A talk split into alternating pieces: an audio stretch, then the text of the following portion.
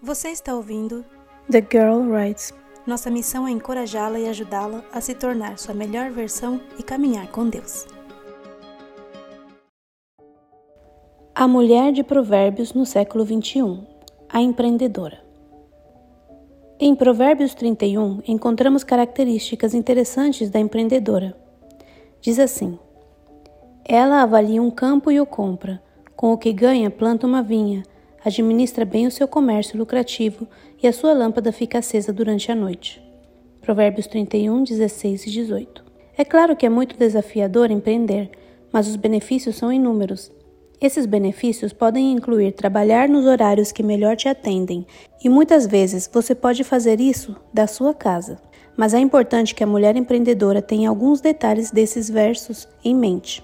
Perceba no verso 18 quando Deus sabiamente decidiu deixar a palavra lucrativo ali. Por quê?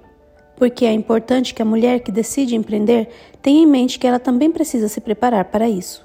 Para ter sucesso, ela vai precisar estudar conceitos básicos de finanças e administração, buscando o conhecimento necessário para a sua área de negócio.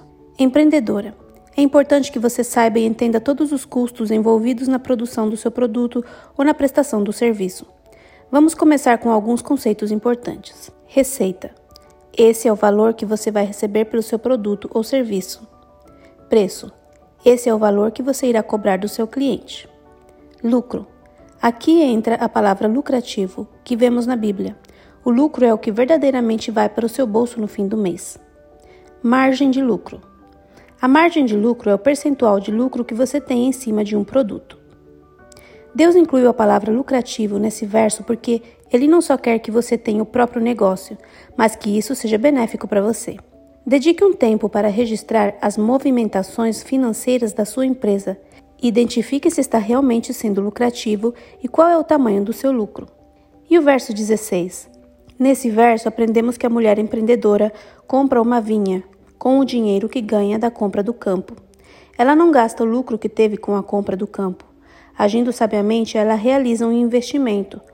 Outra maneira de investir é dedicar um valor para ter em caixa.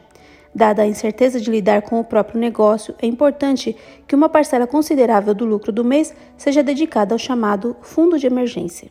No mês que o seu negócio tem um bom desempenho, você pode guardar um pouco mais. No mês que seu negócio não for tão bem, você tem a tranquilidade de contar com aquele dinheiro que você poupou nos meses que foram bons. Uma boa métrica para seguir é manter o proporcional de 2 a 3 meses do valor que você precisa por mês para se manter.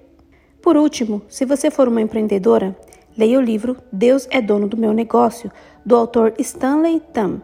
Nesse livro, ele destaca o mais importante de tudo que é enxergar Deus como seu principal sócio. Antes de iniciar o seu dia, convide Deus para fazer parte de todas as decisões financeiras da sua empresa. Peça a Ele discernimento conforme você conduz seus negócios diários e sabedoria para ter um negócio lucrativo. Deus se importa com o seu negócio, afinal, ele é seu e Deus te ama mais do que você consegue imaginar. A mulher de Provérbios no século 21, a empreendedora. Todos os artigos são conteúdo original e pertencem a thegirlwrites.com.